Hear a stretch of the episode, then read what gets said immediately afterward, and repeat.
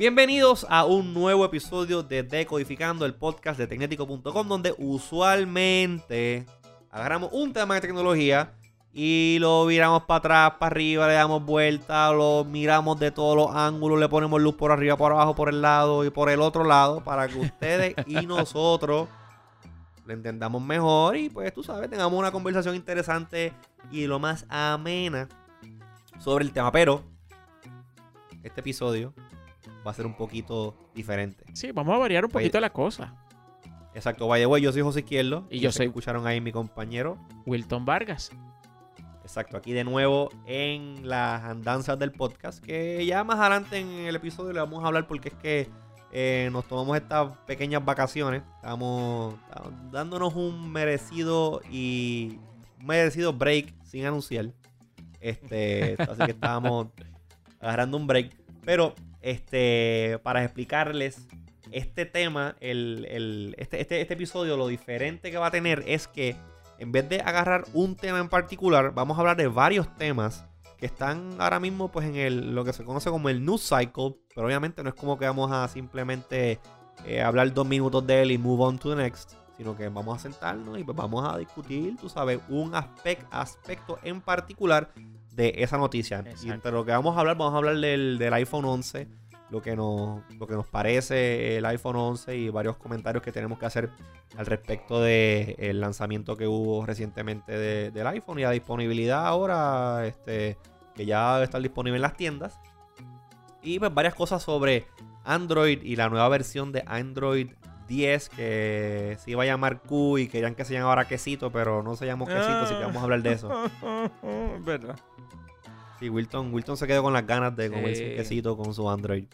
Este, pero antes de comenzar, sí, antes de comenzar, quiero darle las gracias a nuestro partner Aeronet Broadband, que es quien hace posible que nosotros aquí en Webnéticos Internet Studios podamos hacer todo tipo de cosas utilizando una velocidad al internet alta y completamente confiable. Y después del upgrade que nos hicieron, uff. Sí, hicieron un upgrade bueno, bueno, bueno que nos facilita eh, aún más ahora que, este, que en, en este caso tenemos el podcast otra vez dividido porque Wilton está allá en Puerto Rico, yo estoy acá en Estados Unidos ahora mismo. Ujú. So, la cuestión de enviarnos los archivos para editar y todo eso es un palo gracias a Aeronet. Así que gracias a Aeronet Broadband por eh, ser nuestro, nuestro partner en, este, en esta aventura que se llama Decodificando y Tecnético. Así que ya no hay más nada más que decir. Vamos al episodio de lleno porque estoy loco por hablar contigo, Wilton, de varias Sí. cositas. Así que, gente, denle play a esto.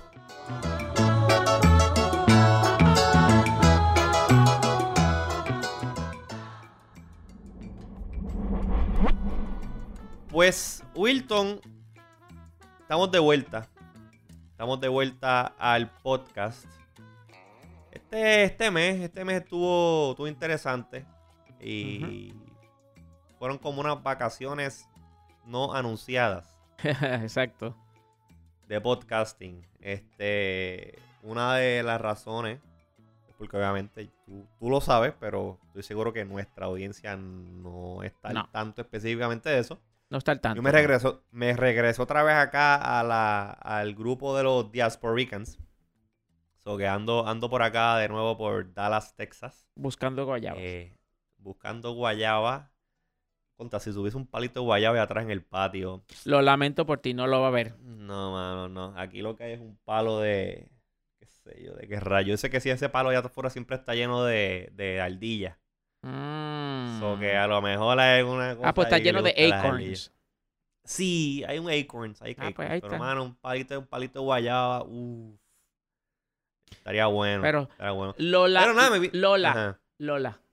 Lo lamento por ti porque eso es el trópico y tú no estás en el trópico. sí. Mira, acá hasta los, hasta los aguacates, hermano. Estoy hasta teniendo problemas con los aguacates. Compro aguacate en el supermercado, Ajá. obviamente, porque no tengo palo de aguacate aquí. Claro. Mano, los, en cuestión de... No me duran los aguacates ni 48 horas, mano, ni dos Como días. que no te duran. los compro, bien bonito, toda la cosa, y en dos días Ah. cuando los voy a partir, están todos prietos por dentro, mano. Uh, No sé qué está no sé qué está pasando. Yo creo que hay una conspiración en contra de la gente que le gusta el aguacate acá en Texas.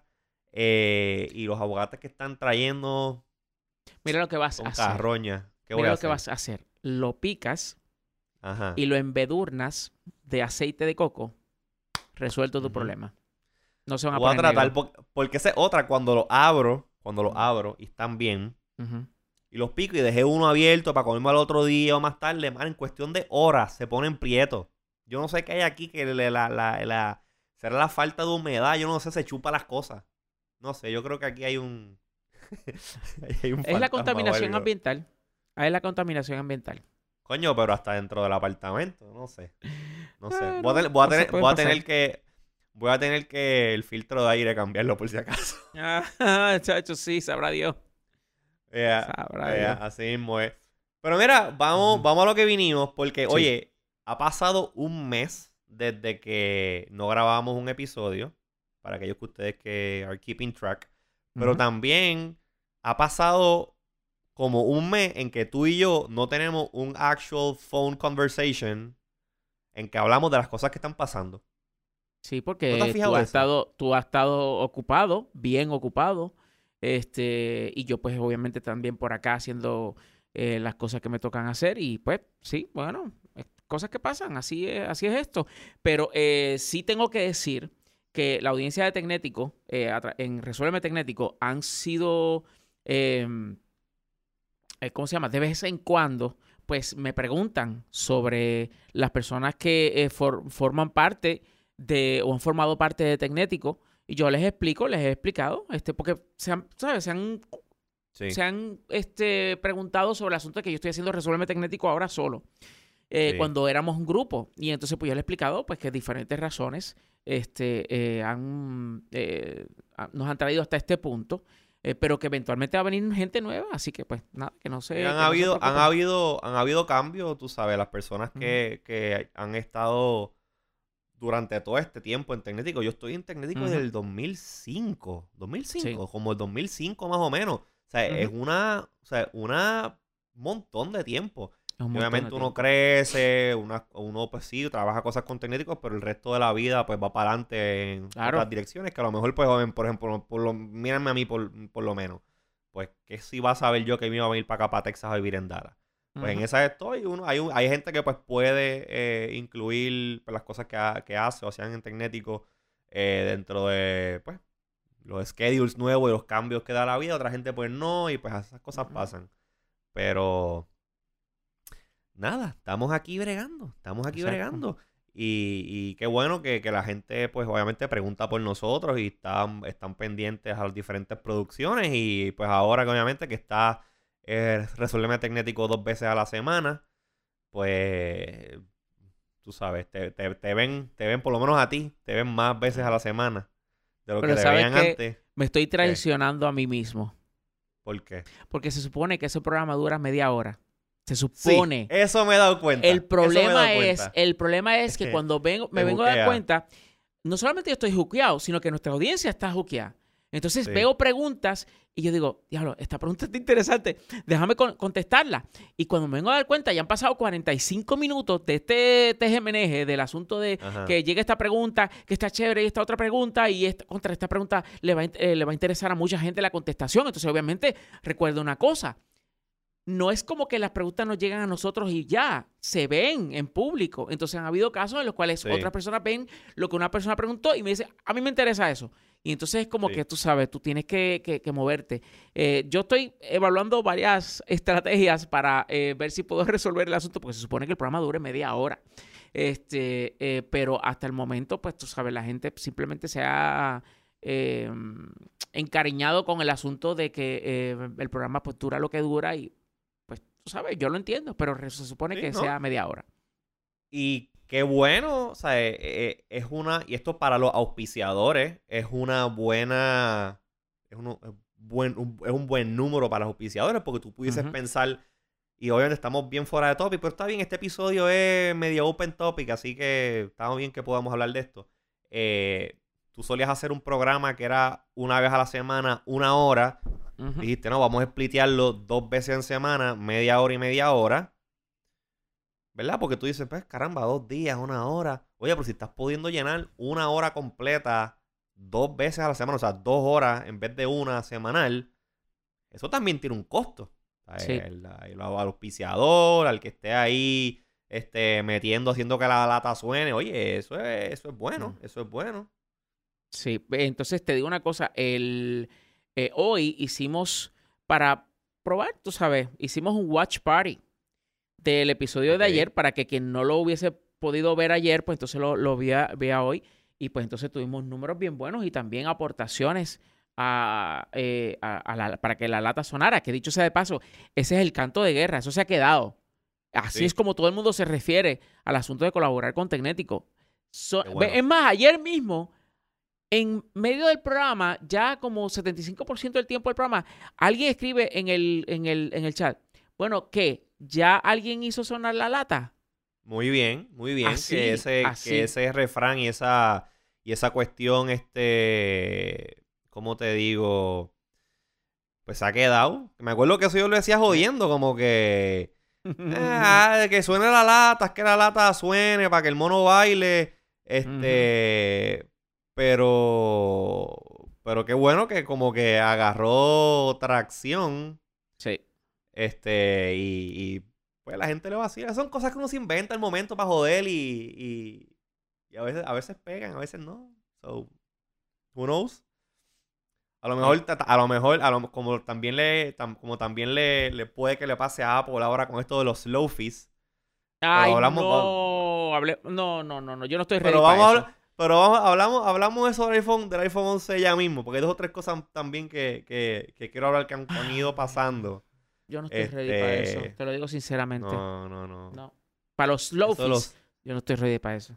eso está medio ridículo. Pero ya veo a los ¿Medio? influencers. Ya veo a las influencers, sí, sí, sí. Ya veo a Ah, las espérate. influencers jodiendo con eso. El espérate una cosa. ¿Tú estás al tanto de lo que pasó aquí con dos influencers que eh, se- eh, alguien publicó un, un... Sí, porque es que, ¿Lo viste? porque es que Wilton, tú sabes, es que hacer podcasting pues es difícil. Uno tiene que estar pensando todo el tiempo en, en los captions, clever captions para que la gente le dé like. Y tú sabes, my, I know my content is good, so I don't have to worry about that. Pero es que la verdad que hacer, hacer podcasting todas las semanas a veces es un poquito overwhelming. Y en verdad ya estoy harto de tener que estar leyendo este eh, menciones para ads. I mean, yo no puedo bregar con Ya, hay another ad campaign. Hay demasiados auspiciadores. I cannot deal with it, ¿ok? Mano. pues hoy El otro día yo, el, otro día yo me estaba sintiendo un poquito. eh, estaba como que estreñido. Y literalmente me senté con el iPad en la mañana. Ajá. Como la, siempre hago. Pues a ver el, el feed por la mañana cuando me levanto. Y tan pronto vi eso, mano, me limpié completo por dentro. Mira, pues hoy se publicó, hoy, el día que estamos grabando esto, que es miércoles, miércoles 18 de septiembre, se grabó eh, le hicieron una entrevista en otro podcast a una de las chicas. Y entonces ahí Ok. empezaron a decir, no, que eso lo sacaron de contexto, que si yo siempre, eh, que a mí no me lo han dado todo. Y yo dije, tú hubieses quedado callada. Sí. Y esto pasa, las cosas pasan y tú tienes que Sí. saber escoger tus batallas. Y ahora pues tiene esta segunda parte en la cual la gente, digo, no sé si, si lo han hecho, pero si ya empezaron, pero no dudo de que alguien va a empezar o va a tomar eso y le va a dar para adelante el asunto. Que Sí, ella, ser- a lo mejor ese no, a lo mejor ese no fue el, el propósito de ella, pero uh, haciéndolo se convirtieron en un meme. Exacto. Entonces, pues, eh, me da risa porque esa entrevista comienza con esta persona diciendo que todo el mundo en Puerto Rico está hablando de ella y de la otra que estaba con ella en el video. Y yo digo, Hence, son influencers. Mira, avance para el cara. Ajá. bueno, ok, bueno, nada, la cuestión es que este, veo que estás al tanto. eh, bendita sea las telecomunicaciones. Adelante. Papo, papo, o sea, yo estoy acá en la, en la, en las cínsoras, pero hashtag TwitterPR siempre está ahí para llenar los vacíos. Siempre by está the ahí way, en los vacíos. O- hoy salió un... eh, los medios publicaron un reporte en el cual muestra el, el aumento brutal eh, que ha ocurrido en los Estados Unidos continentales de la población de puertorriqueños. Entonces ya somos casi 10 millones. Este, eh, con gran parte de, de nosotros los puertorriqueños en Estados Unidos. Aquí en la isla lo que hay son 3.2 supuestamente. Allá ya ha aumentado muchísimo, ya a 6 millones, si no me equivoco, era el número que dijeron. Mira, So, somos más y no tenemos miedo. no tenemos miedo. Ok, fantástico, pues ya. Mira, pero algo para Ujú. empezar a hablar del miedo. Si tienen miedo, mételo en la gaveta. Ok. Este. Mira. Android ya finalmente. Vamos, vamos, vamos, vamos a lo que vinimos, vamos a lo que vinimos. Porque tú, estoy, estoy seguro que cuando esto sucedió, tú te tienes que haber revolcado en esa oficina, tienes que haber ido, tienes que haber ido a, a la panadería más cercana a jaltarte de quesitos, porque, ah, mano, ah, oh. finalmente Google saca fue llorar. la versión. Imagínate. El llanto del panadero. Eh, llora- llorando con un quesito en la boca. Pues- sí, eso sí. Lo que yo daría por comerme un quesito ahora mismo, mano. Pero, anyways, pues Android. Ya, ¿Sabes que yo vi hoy un meme, yo vi un meme genial hoy que decía, este, eh, esta- a esta persona que se está, que se, que se va fuera de Puerto Rico, este, eh, chico, no te vayas porque vas a extrañar a tus amistades y el ambiente aquí. Y entonces él abajo, eh, abajo decía, yo. Y al lado una foto de una combinación de arroz chino con costillitas de los chinos de aquí. Ajá. Que eso era lo que No, extrañaba, no. no los amigos, ni el jangueo, no, no, no. Era la combinación de Los arroz amigos, chino los amigos, con los papa. amigos los hablas con ellos por, por, por FaceTime o por WhatsApp, whatever, pero mano, por más tecnología, un quesito, una combinación china, una tripleta, Mm. eso no, no hay manera, no hay manera. Pues Android, sale la versión nueva de Android Sí. que eh, obviamente eh, está disponible ya en los teléfonos Pixel. Sí. Y Ya lo pueden instalar aquí en el interesantemente- 3A de nosotros, aquí ya. Exacto. Interesantemente, algo que, que, que es donde viene la cuestión esta. porque Obviamente ya no voy ni siquiera a hablar de los features. Los features ya se saben. Es más cambios granulares para ir ajustando el, el, el, el- el producto un poquito más y adaptándolo a la, a la, a la, ¿verdad? A los, a los tiempos porque me he dado cuenta de algo y es que tanto con Apple, con Google, Microsoft, todas las compañías que eh, están manufacturando o manufacturando, no, o sea, creando eh, software. El software, I mean, la gente habla mucho del, de Artificial Intelligence, ¿no? Que Artificial Intelligence es lo que va a estar ahora y que el Artificial Intelligence piensa por ti y hace las cosas y entiende lo que tú le dices, whatever. Ustedes, los que están, los que son tan suscritos a este podcast, saben lo que nosotros pensamos sobre Artificial Intelligence, por lo menos como Mm. está ahora mismo. Hay un episodio de eso. Que Artificial Intelligence en realidad no es tan inteligente nada. Este, pero Eh. yo acá pensando, oye, los sistemas operativos y los software y los apps son técnicamente living and breathing este, pieces of technology. Porque.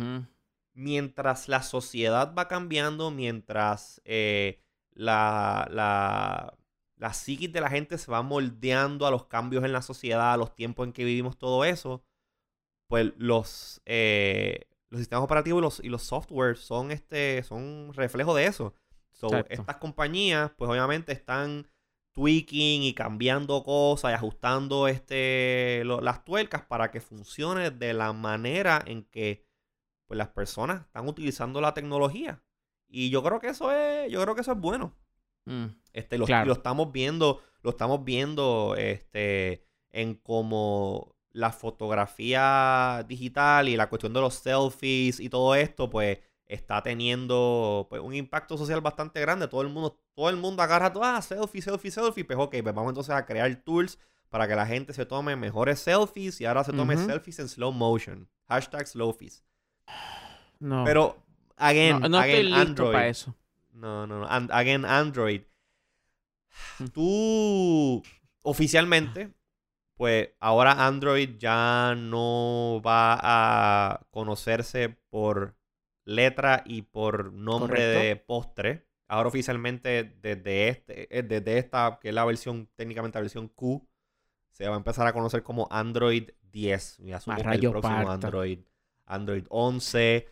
eh, a- a- a Google nunca, nunca fue muy enfático en la cuestión de point releases. Tú sabes, simplemente ellos anunciaban una versión nueva del sistema operativo todos los años. Y along the way, pues habían diferentes updates y cosas, pero nunca había como, por ejemplo, iOS. que Exacto. iOS sale la versión 12 y en dos o tres semanas sale la versión 12.0.1 y después está 12.1 y la beta, whatever. Aquí Razón por no. la cual Android por muchos años sufrió de graves eh, lapsos en seguridad. Entonces, es, es parte de la problemática el que no hubiese actualizaciones con más frecuencia o que muchas veces, muchas versiones, le dejaba esa responsabilidad al manufacturero del teléfono. Y lo cual es- No, bueno, pero es que, pero es que no, Google... no todos los manufactureros Google- del teléfono tienen. Ajá.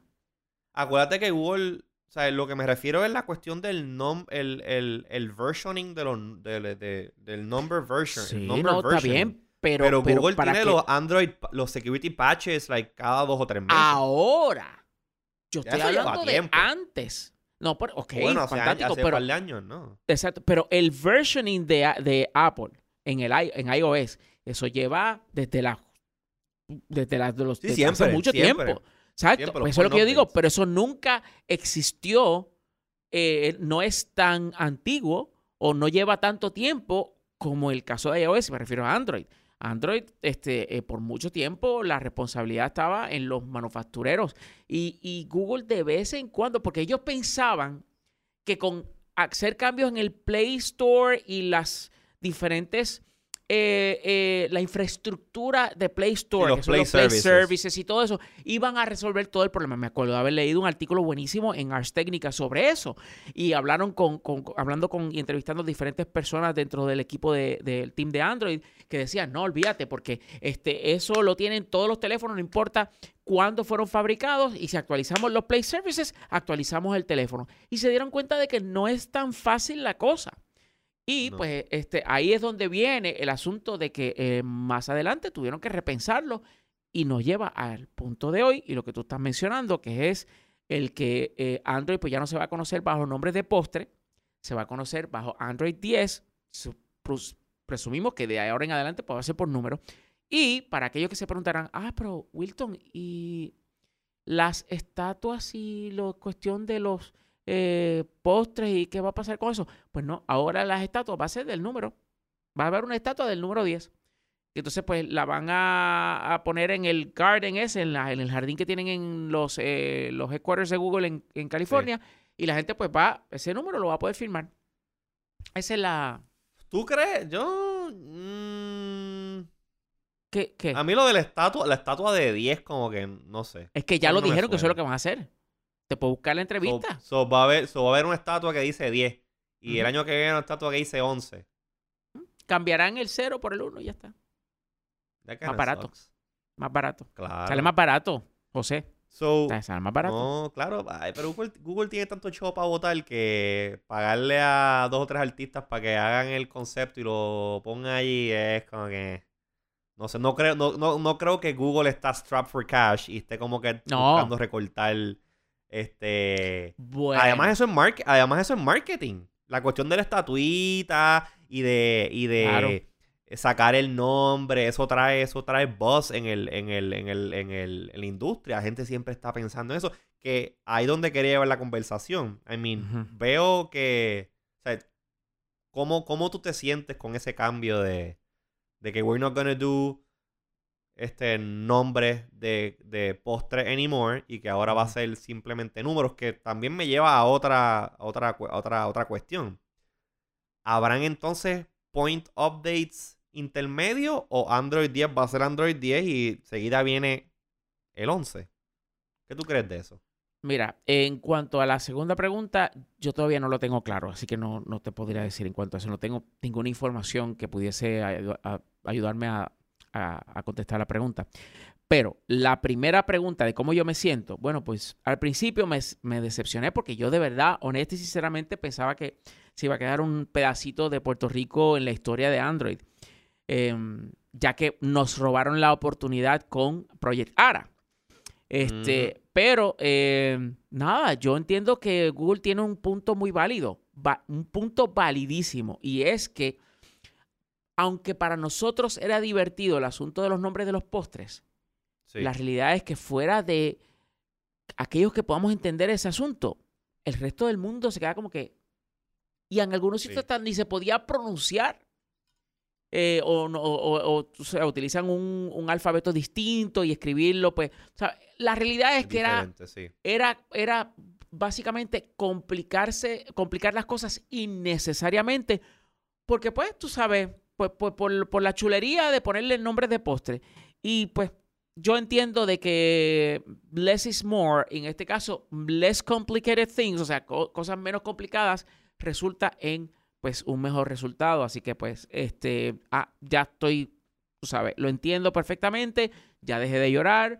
Eh, y ya, tú sabes. Este, pare de sufrir. Yo lo que entiendo ya pare de sufrir.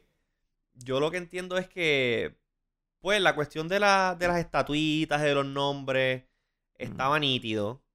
Era un gimmick chévere. A la hora de la verdad era, medio Exacto, era medio inconsecuente porque pues fuera de que cuando tú fuese a alguna algún launch party de Google y por ejemplo ibas al launch party de los productos de Oreo, pues el team era Oreo y te daban Oreo de diferentes sabores y que si el ice cream sandwich y cuando fuimos a New York al de Lollipop todo era Lollipop y nos dieron paletitas para probar y la cuestión me acuerdo de eso, sí. Fuera de ese gimmick, pues, eh, whatever, eso no importa. Algo, ahora, algo sí, algo sí que tengo entendido es que aun cuando públicamente el, el, el producto simplemente va a utilizar un número, internamente, que es lo que siempre, que es lo que siempre era, la cuestión de donut, ice cream sandwich, lollipop, Kit Kat, todo eso eran nombres internos, internos. Eh, este, internal project, no, project names. No, ¿cómo es que este. Ah, perdóname, te a aclarar una cosa y perdón que te interrumpa. Sí hubo point releases. Sí hubo point releases. Para los tiempos de Ice Cream Sandwich y todo eso, habían point releases. O sea, nunca, mm. nunca hubo como que. O sea, para ese tiempo era 4 punto algo, pues entonces era Ice Cream. Es más, yo lo, lo puedo buscar aquí ahora, pero sí hubo point releases. Lo que pasa es que nunca te lo decían o no se conocía de esa manera. Siempre, siempre hacían énfasis en que el nombre de esta nueva versión de Android es tal postre. Claro. Que la cuestión, que la cuestión del, del, del, nombre del producto interno, según tengo entendido, va a seguir la nomenclatura de, letras. Y internamente en Google sí van a tener nombres. Y creo que la Q sí tiene un nombre. Ahora mismo no me acuerdo cuál es. Escuché un podcast de The Verge, posiblemente hace como un mes y pico atrás, en el que Dieter Bone eh, averiguó cuál era el nombre y lo dijo. Era un nombre rarísimo, ni me acuerdo cuál era. Creo que era. Creo que era algo de Brasil. Creo que era una. una, ah, algo con Q. Que, ajá, que empezaba con Q, que era típico de Brasil. Creo que era. No estoy 100% seguro. Don't quote me on it. No voy a abrir la ventana en el browser para buscar ahora cuál es el nombre. Yo sí. Pero él dijo cuál es. Ah, pues búscalo a ver ahí. Eh. En, lo que, en lo que seguimos. Pero sí, a mí la cosa del 10 está chévere. Este, ellos internamente van a, van a seguir teniendo eh, la cuestión del nombrecito chulo, bonito este. Pero para el, el public facing y lo que se salga afuera ya, el producto como tal oficial, pues Siempre va a ser un número. Y a la hora de la verdad no importa. Lo importante es que el producto sea bueno, que funcione, que traiga nuevas y mejoras al sistema operativo y que a la gente le guste usarlo y que funcione bien y que no sea, no, tenga muchos bugs y que, que sea seguro. Sea seguro. importante. Porque tienen, tienen a, tienen al vecino allí en, en Cupertino saltándose diciendo que son los más seguros eh, pero sabrá Dios. Mira, pero hablando del, hablando del vecino, del vecino seguro de mm. Cupertino. Este. Hace par de meses atrás hablamos de uno de los, hablamos sobre uno de los eventos estos que tuvo Apple.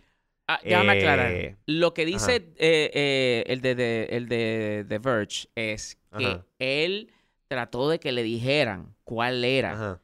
Que un montón de nombres con Q fueron mencionados, pero que él entiende, basado, infiere basado en la conversación que tuvo, de que ellos se, se inclinaron por Queen, eh, Queens.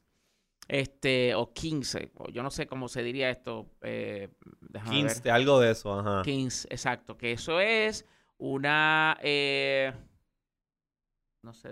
ah, Bueno, es una fruta exactamente. Este, pero. eh, nada, es como una pera ahí medio rara. Nada, eso. Bueno, pues, anyways. Pues, Que hubiese estado raro porque tema, entonces. ajá. Hubiese estado raro porque en español todo el mundo hubiese dicho, ah, Android 15. Y es como que no. 15. no". 15, 15. yeah. O sea, es como el mismo lío. Apple X. ¡No! Ah, ¡Es 10! Es 10. Es 10. ¿Qué, qué- es qué 10. otra, qué otra? Hubo otro lío con otro tech product que era como que, no, no se dice así, se dice asado. No me acuerdo ahora cuál, pero ya me acordaré. Ok, sigue. Sí, me suena, me suena, pero... Anyways, anyways. Pero siguiendo con, siguiendo, ay, siguiendo con, con Apple. Sí. Este, hace par de episodios atrás del podcast hablamos sobre el evento que tuvo Apple enfocado en servicios, que anunciaron lo del Apple TV Plus. Que, Sí. by the way, 4.99, Está, eh, eh, No está o sea, eh, nada mal. imposible de rechazar. Claro, o sea, Imposible de rechazar. Estamos hablando de arcade. No, no. Arcade 4.99, que también está buenísimo el precio. Ujú. Para aquellos que quieran jugar juegos ahí, tal, Pero estoy hablando de Apple TV Plus. Ah, eh, Apple que TV es el Plus, competidor de. Que no, yo ni siquiera pensaría que es un competidor de Netflix, sino que yo lo veo más Mm. como un competidor a HBO y servicios así propietarios. Porque Sí, lo que va a tener sí. Apple en, lo que va a tener Apple en Apple TV Plus es original content. Yo no veo a ellos licensing, eh, ¿cómo se dice? Eh, eh, contenido de NBC, CBS, whatever, para poner en el servicio. O sea, que hasta ahora todo lo que, todo lo que está apuntando es que Apple TV Plus va a ser un servicio pagado para contenido original de Apple. Que sabemos que está The Morning Show, que es con Jennifer Aniston, Steve Carell y. Reese Witherspoon. Lo veré en la Mac. Está muy bien. Aunque vienen, Estás- vienen, este, van a venir apps para Android y todo eso, sí. Sí. Y para Smart TVs. Está, está Sí, que es con Jason Momoa. Está el de For All Mankind, que es como del espacio. Está una que se llama. Dickinson. Y siguen anunciando. O sea, esto, esto, esto fue parte de lo que hablamos en ese episodio. Que Sí. cada dos meses sale ano que firmaron contrato con fulano para hacer esto. Que, by the way, yo le aplaudo a J.J. Abrams y su compañía Ah, que de firmaron. Bad Robot. Sí. No, no, que rechazaron una oferta Ah, espérate, de ellos 500 firmaron- millones. No, Exacto, rechazaron a Apple. ¿Y se fueron con quién? rechaz- No, no, no, no, no, no, no. ¿Se fueron O sea, con Pico? Apple. No. No, escúchame, escúchame. Ah, ok. Dale, dale. Apple le hizo una oferta. Porque de la manera que esto fun- de la manera que yo estoy viendo que esto funciona con Apple, es que Apple va donde el content creator y dice, mira, te voy a ofrecer tanto para que tú me produzcas algo este, exclusivo para mí. ¿Qué tienes, qué, qué tienes que estás trabajando? Que necesitas este eh, budget. Eh, y déjame ver, si, déjame ver si me gusta. Y si me gusta, te doy chavo para que lo hagas exclusivo para mí. Creo que, creo, me parece que eso es lo que está. Este, el modus operandi que está utilizando Apple este, para pues, fuel su servicio de Apple TV Plus. Pues Sí. Apple fue a donde J.J. Abrams y su compañía Bad Robot. Y le dijo, mira, te voy a dar 500, te voy a dar 500 millones de pesos para que hagas esto. O sea, medio billón de dólares. Mira, mira que, mira que, qué ridícula cantidad de cash tienen estos zánganos ahí en Cupertino para estar dropeando este medio billón de dólares. Para que miren algo ahí. Pues ella dijo, mira, ¿sabes qué, papá? Team, No. Team Apple, esto no va. Team Apple. Yo, Team Apple, te lo agradezco, te agradezco la oferta, pero yo no me quiero casar, yo no quiero, yo no quiero crear algo que va a ser exclusivo tuyo. Yo, mira, Aplaudo. Se lo aplaudo, se lo aplaudo a JJ. Este. Pero JJ firmó con alguien. ¿Con quién fue que firmó? eh, no sé con quién. Ah, yo te voy a decir ahora. JJ firmó. ¿Con quién? Te voy a decir ahora. Eh, creo que fue con Pico, yo te digo ahora. Eh, J.J. Abrams. Bueno, este, bueno, bueno. JJ a lo mejor como director para dirigir algo para Peacock. Pero acuérdate que lo que Apple estaba pitching era a la compañía de él para tener exclusive something de esto otro. ¿Qué te voy a decir ahora? Porque eso Anyway, hizo noticia hoy. Mm. Eso hizo Fíjate, hoy, no he noticia estado, hoy. hoy no he estado muy pendiente al, al news cycle. Pero, pero mira, Ajá, hablando la- de Apple y parte de lo que anunciaron en aquel evento de, creo que fue en marzo, eh, el Apple Card. El Apple Card, la tarjeta de crédito de Apple, nosotros la criticamos mucho por sus cosas que son media weird y por sus cosas buenas que tienen en cuestión de software. Ah, y uno de los elementos Aquí está, que aquí tiene... está, lo tengo, lo tengo, lo tengo. ¿Qué dice? Breaking news. Lo voy a enseñar ahora. J.J. Abrams and Bat Robot sign exclusive deal with. Are you ready? Ajá. Warner Media. Diablo. ¡Ah! Ya, los Warner Media. Que acaban de, acaban de filmar, acaban de pagar, o sea, de, de, de license por 600 millones de dólares los rights, los derechos para poder stream. Ujú. Saca eso del medio, Wilton. Saca, saca eso, saca eso. A los, a los que están escuchando, este, este, este podcast está en versión video en YouTube. Y. Wilton estaba poniendo el screenshot y no, no, no. Del, del press release de la, de la, de la, este, sí, de la, Warner de la Media comunicado de pagó- prensa. pagó 600 millones de dólares para los derechos de tener este eh, The Big Bang Theory streamable exclusively en el servicio que ellos van a, sa- a sacar ahora, que es HBO Max. Creo que es que. Ay, Dios mío. Mm. Anyways, déjame no, déjame no hablar de lo negativo. Déjame Mira, déjame. Hollywood Reporter dice que el, el negocio fue, está valorado en 250 millones de pesos. La mitad de lo que Apple le- les ofreció. Eso te da a ti preguntarte qué fue lo que Apple le puso sobre la mesa a J.J. Abrams y a Bad Robot que dijeron, no, me estás pagando Puede el ser. doble, pero no.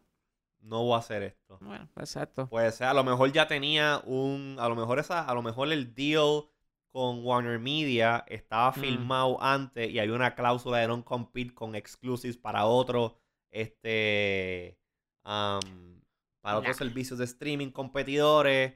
Yo estoy seguro que eh, Es- no, eso- yo eso- no- esos deals tienen que tener algo de eso. Eso, claro, pero no, no suscribo tu teoría de que ya lo habían firmado y entonces Apple aparece. Si saben que no pueden negociar con ella, ¿para qué se van a sentar con Apple? No. Y eso no sería Bueno, pero profesional. Apple, lo- Apple le ofreció, Apple le ofreció el doble para que cancelaran algún contrato y lo hicieran con ellos. I don't know. Esas cosas se dan. Está bien, pero entonces el problema es que si tú sabes en tu contrato que tú tienes una cláusula de que no tienes espacio para navegar, no te reúnas con esta gente y le haces perder el Bueno, tiempo. pero a lo mejor porque eso se riega en la industria. Ah, si no había- firmado, a lo mejor todavía no has firmado y estás en proceso de. Pues ese es mi y a lo punto. mejor la cláusula de Apple era más restrictiva que la de la de Warner Media. Por eso, pero... I mean, I mean, esto, esto se resuelve sabiendo Mm. que vino primero, la, el huevo o la gallina. Pero como no sabemos, porque yo no trabajo en, en, en, en, en Bad Robot, no sé quién fue el que hizo el approach primero, pues Mm. I don't know. Ok.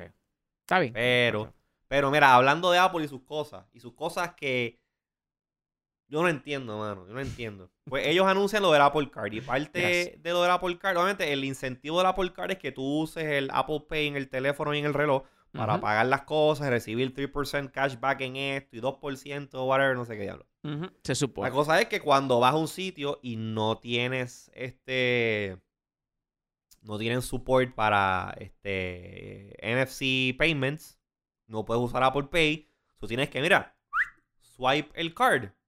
¿Verdad? Por eso es que el Apple Card, pues hay un physical card bien bonito, en titanio, con 20 mil cosas, y, una con cosa un, ridícula. y con un how Pero wait, de cómo manejarlo. Pero wait, pero wait, Wilton, pero wait, wait. El 90%.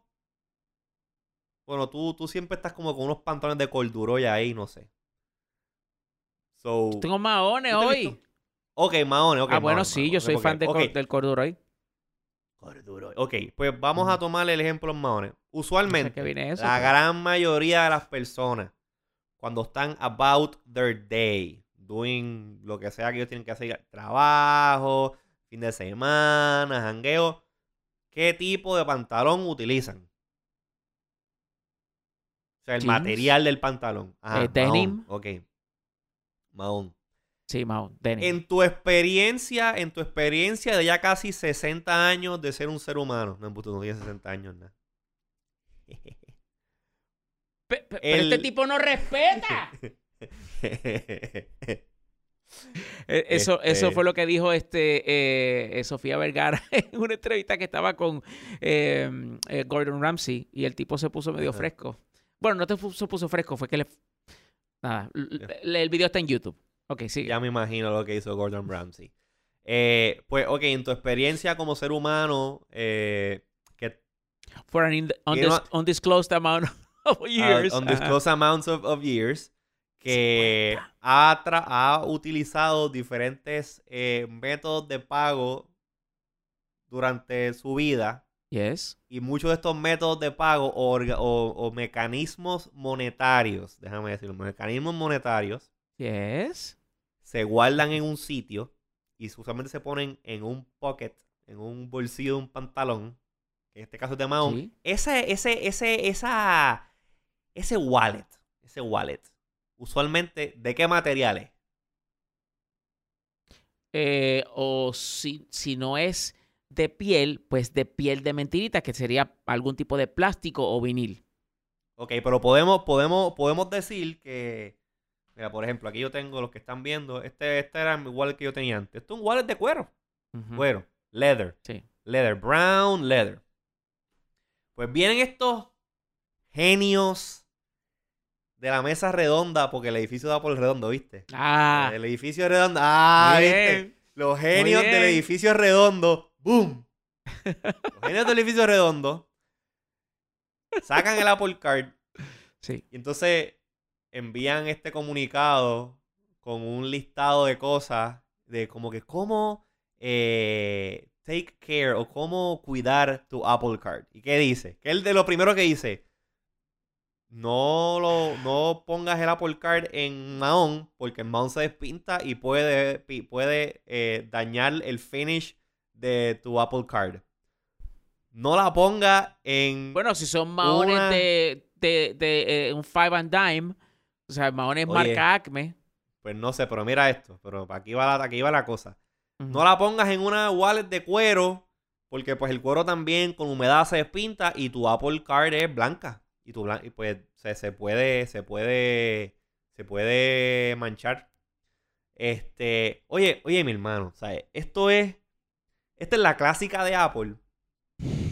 Que oye, yo se la doy a Samsung. Yo se la doy a Samsung. Con lo, el revolú que pasó con el Galaxy Fold. Que esto es un proyecto secreto. eh, el QA que le hicieron y los, las pruebas las hicieron de la abre y cierra del mecanismo, lo hicieron con unos robots. Este teléfono posiblemente nunca pasó tiempo en el bolsillo de una persona.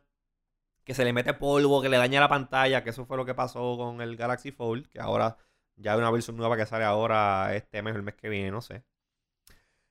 Pero coño, Apple, ¿sabes? Es una, es una tarjeta de crédito.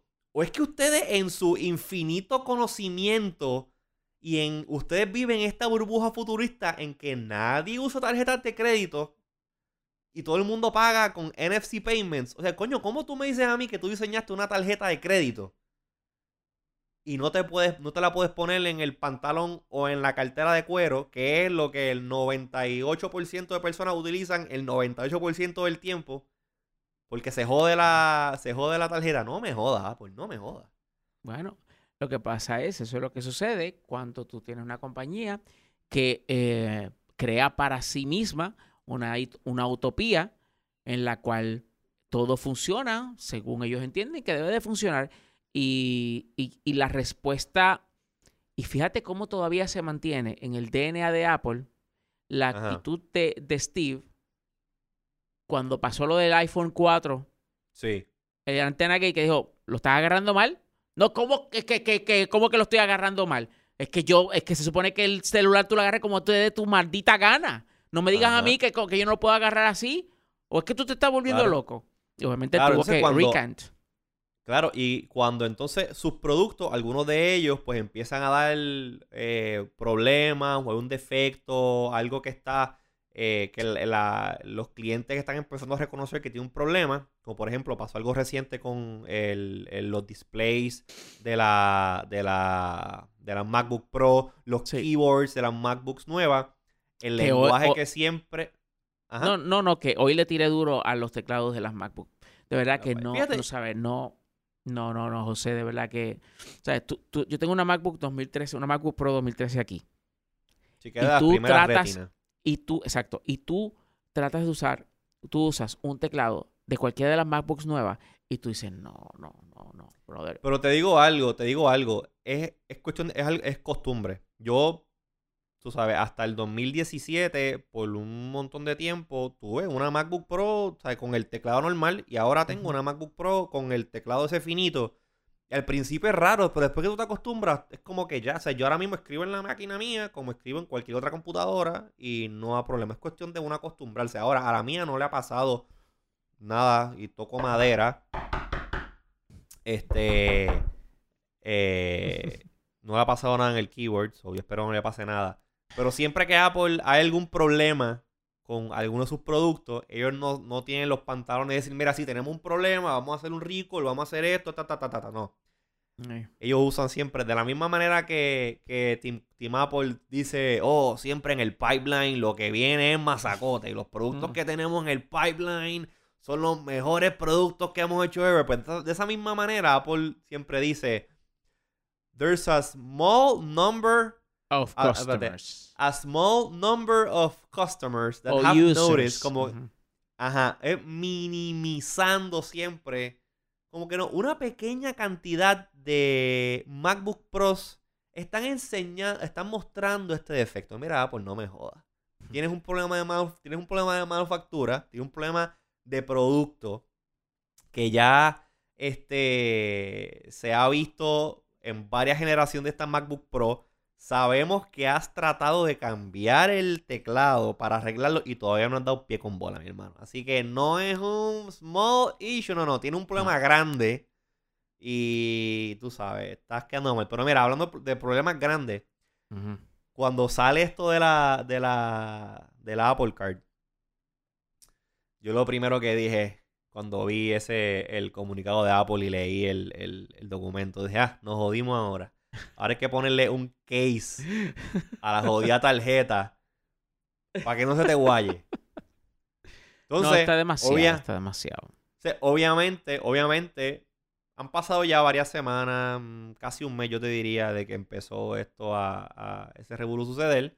obviamente, siempre todos los productos, cuando hay un producto nuevo, pues hay un, un, un, ramp-up cycle. Ocurre el, el, el anuncio del Apple Card, anuncian este que tiene esto, que hay que tenerle cuidado, no sé qué diantre, la mente eh, business entrepreneurs se ponen a pensar y ahora semanas después pues empiezan a salir productos. Pues mira, ya he visto por ahí varios productos que son literalmente como que cases para la tarjeta. Que si sleeves en cuero, engraved, que sale, se ve el loguito.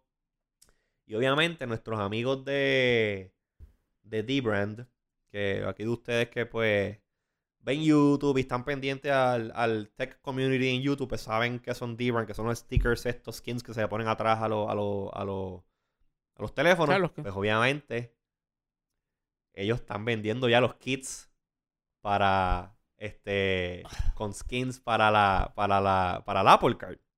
Entonces, esas son las cosas que, que, a mí me sacan por el techo, pero bueno, sigue. No, no, es que te digo, tú sabes, están fuera de control. Entonces, lo interesante del caso es que para cubrirla por al frente, vale 4.95. Y para cubrirla por atrás, son 4.95 también. ¿Por qué Apple no le puso un clear coding a la dichosa tarjeta y se acabó? ¿Ves? Ahora, lo chévere es que por lo menos tú puedes venir aquí y le puedes poner si no te gusta, si no te gusta que la tarjeta sea, qué sé yo, sea blanca, pues tú puedes venir aquí por 10 dólares, pues le puedes poner un, un green camo, o le puedes poner este, un diseñito, o cambiarla de color, no sé qué, pero oye, La puedes poner matte black también, si te gusta la cuestión del matte black. Pero estas estupideces que hace Apple, Ay, Dios mío, de verdad que. Pues, I mean, I gotta give it to them. Le dan creatividad a otras compañías para monetizar esas estupideces y pues hacer cosas como esta. Que, I mean, ¿quién carajo compra un fucking este skin para una tarjeta de crédito? Exacto. ¿Quién carajo hace eso? ¿Quién carajo hace eso? Tú sabes. I mean. Yo no creo que Apple. O sea, si a ti se te daña esta tarjeta, o se te pierde, o se te rompe, yo no creo que Apple. Este. Actually, no, me, me- me parece que me puse a ver un video de YouTube hace poquito de alguien que estaba haciendo un durability test de la tarjeta. Eh, y desbarató la tarjeta completamente y simplemente le llamó a Apple y mira, se me perdió la tarjeta, se me rompió, no sé, y Apple le envió otra, o sea, no le están cobrando nada. Aun con una tarjeta hecha de titanio. Pero... I don't know. I don't know. Es como que... Es muy estúpido. Es muy estúpido. Pero, ya está. Si ustedes tienen una Apple Card... Bueno, también creo que alguien de la audiencia de Tecnético te había escrito a ti Oh, no, De un- no- alguien, que- un montón que le de enviaron, gente. que le enviaron, que le enviaron tres tarjetas, no sé por qué, Ah, algo, sí, había habido un error y el tipo and- al tipo acabó con tres tarjetas de Apple Card. Sí, I mean, sí, es entonces yo digo, yo, yo- ajá, yo digo, eso es redundancia. bien brutal. Yo estoy seguro que ese, eso- esos pedazos de titanio que está usando Apple para, para este manufacturar esta tarjeta son scraps de lo que están usando para el Apple Watch nuevo ahora, que viene también en titanio. Este, Puede ser. está bonito. Que está bonito. El Apple Watch, a mí es lo mismo que el, el, el 4. El Apple Watch 4. Este. Tiene dos o tres cosas interesantes. El titanio, I mean, todavía creo que esta, esta semana ahora sale ya a la venta. so, en algún momento de la semana iré al Apple Store a verlo. Pues me gustaría ver cómo se ve el, el- el- el modelo en titanio. Y deberíamos de hacer después otro un podcast específicamente hablando del hablando del, del Apple Watch. Eh, porque hay bastante para hablar de ahí. Pero El mejor, el mejor smartwatch en el mercado ahora mismo se llama el Apple Watch. sin Punto, duda. y Oye, se acabó. Y, eso, eso nos lleva al, al próximo tema que que quiero tocar en este episodio. Este segue quedó mano perfecto. Uh. Perfecto. Uh, yes. Eh, y es que yo hace ya un tiempito, pues, yo, yo, yo siempre he sido, bueno, en los últimos, últimos cuatro o cinco años más o menos, y me ha dado una fiebre de relojes. Eso todo el mundo lo sabe, y tengo unos cuantos relojes chéveres y esto. Pero, eh, José es relojero. Exacto, tú no puedes ser un fanático de relojes y un nerdo de tecnología y no tener ese cross, esa, ese, ese, esa interconexión de tener un Apple Watch o un smartwatch. So, yo hace ya var- varios años, pues, tengo un, un Apple Watch. Tuve el Series, eh, el Serie 2, Yes. eh, que se lo vendía a nuestro amigo Gustavo Franceschini. Y tengo entendido que hasta el, son de, al- hasta el sol de hoy todavía él sigue usándolo a Ujú. nuestro panatao. Y pues cambié ese second generation por un third generation eh, stainless steel. Perdón. O una Ah, sí. cervecita. Mira que el Tavo se fue para Alemania, va para Oktoberfest, así que yo espero que un esté dando montón. la cerveza allá. Está auspiciado por, por una cervecería, por Winwood, así que qué bueno que Tavo está echando para adelante el negocio de, verdad que sí. de Craft Beer Generation. Así que si si ustedes les voy, a, les voy a hacer el shout out de gratis. Si ustedes son fanáticos de la cerveza eh, y la cerveza artesanal específicamente, busquen a Craft Beer Generation en las redes sociales. Ese es el, el- el blog y el medio dedicado al craft beer, nuestro pana Tavo. Así que búsquenlo, está lo más chévere. El, el- el- eh, eh, Gustavo es un alumni, alumni de Tecnético. Aquí No, se pueden hacer todas la las conoce. que sean necesarias. Claro, claro, claro. Y más Tavo, Gustavo. me llamas ahorita. Me llamas después y me, me, me envías la cerveza que me prometiste. Ok. Este. ¿Y yo dónde quedo? ah, no sé, no sé, no sé. Mira. Ah, Hay cervezas en, el- Pues en, el- hablan. en la neverita Ah, aquí de... Dale, sigue, sigue, sigue. Pues mira, eh, eh, pues obviamente que quiero hacer el punto, quiero hacer el punto que llevo utilizando un Apple Watch hace un tiempo ya. Sí. Antes del Apple Watch yo tuve un, un- el Moto 360, que fue uno de los primeros relojes redondos que salieron con Android, ¿cómo era? Android, Android Watch, Android An- Wear, Android, que ahora se llama Wear OS. sí. Android Wear. Y, Y el Flat Tire. eh, exacto, el flat tire, que básicamente la- el flat tire era como, era como el notch de los relojes back then. Antes de que el notch existiera, pues existía el míralo flat tire. Míralo ahí el Flat Tire. Exacto, era un flat tire, no sé. Pero ¿qué pasa? Eh, tú, Wilton, tuviste por un montón de tiempo, creo que era un LG, creo que el LG Watch R. ¿qué Ah, el? LG Watch R. Que mucho yo disfruté tener ese, ese smartwatch. Eran otros tiempos. Realmente yo no- ese no se puede comparar con lo que hoy ofrece cualquier otro reloj eh, con, Wear OS y por supuesto menos aún con Apple Watch. Eh, pero Exacto. disfrutaba muchísimo tener ese reloj. Pues se me dañó, se dañó la yo, no, pantalla. yo no sé qué le pasó, se fundió. La Y pantalla. tú pues llevas, la pantalla llevas con fundió. el reloj. Sí, llevas con el reloj en nu hace un montón de tiempo. Yo- y siempre yo- hemos exacto. discutido, siempre hemos discutido la posibilidad de volver a tener un, un smartwatch y eso. Y obviamente ah, el, el panorama de los smartwatch, smartwatches fuera de fuera del, de Apple Watch ah, ha estado medio iffy. Han habido muchas compañías startup que traen un reloj, pero eh, y como sabemos Qualcomm, que es quien hace los procesadores de todos estos relojes Wear OS, que aparte de los que hace este Samsung con Tyson, eh, que tengo entendido que son bastante buenos. Pues la otra opción pues, es Wear OS. Sí, el asunto, Eh, eh, los relojes inteligentes de Samsung son hermosos, preciosos. Este, es- la ejecución visual es impresionante, pero no hay apps. No hay apps. No, o sea, en comparación true. con el Apple Watch el mismo Wear OS, no hay apps. Y entonces a- eh, Samsung no ha podido mover el, el- el, pues, cielo y tierra este, para convencer a los desarrolladores que hagan para, para los relojes Samsung. Y pues ahí están. Muy lindos, pero Sí. pues, Pero pues ahí están estoqueados. Pues la cosa es que una de las cosas que ha estado frenando la, la evolución y lo, sí, la, la evolución de los tele- de los relojes Wear OS son, es el mismo Qualcomm, que es quien único está manufacturando los System on a Chip que utilizan estos este dispositivos pues para funcionar. Eh, y Fossil, que es una de las compañías, yo te, yo te diría que la compañía que más está sacando eh, relojes, relojes smartwatches utilizando Wear OS, exclusivamente Wear OS, que es lo que está haciendo ahora mismo este Fossil. Y ellos le Sí. manufacturan un montón de marcas, a Michael Kors, a Hugo Boss. Hay un montón de estos fashion brands que están sacando relojes con Wear OS que básicamente quien lo manufactura, quien lo hace es Fossil. Pues Fossil este, había sacado hace, eh, hace como un año, año y medio ya, el, el- creo que era el Fossil, el, el Sport, whatever, que utilizaba la versión más reciente, la versión nueva, que sacó Qualcomm del chipset, que yo lo fui a ver y mami, mami, mi mamá se compró uno. Y es como medio plástico y whatever, pero tiene la versión nueva del, del, del, del chipset. Y Sí. nada, hace varios meses atrás, finalmente, Google, eh, Google no, este, Fossil anunció el Generation 5 de sus smartwatches. Es el Carlyle, se llama el, el Carlyle, este, que tiene el procesador nuevo, tiene speaker, tiene todas las cosas, es waterproof, pantalla redonda, toda la cosa. Y pues el nerdo en mí, el nerdo que vive en mí, que es bien curioso y le gusta la tecnología y le gustan los relojes, pues dijo, ¿sabes qué? ¿Sabes qué?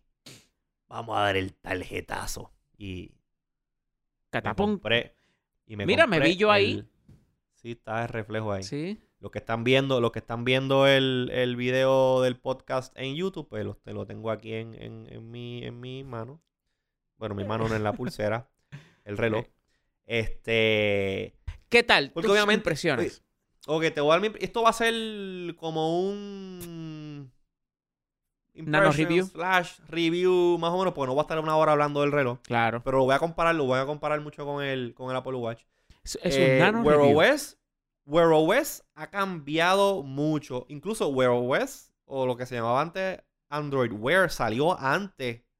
Yo te diré a ti que año y medio, me vi dos años antes de que Apple sacase el Apple, sacara el Apple Watch. Así So, es. Google ha tenido una ventaja en tiempo para desarrollar y sacar el, sea, perfeccionar, perfeccionar detalles del reloj Exacto. Obviamente para estar ahí a nivel con, con, con, con Apple.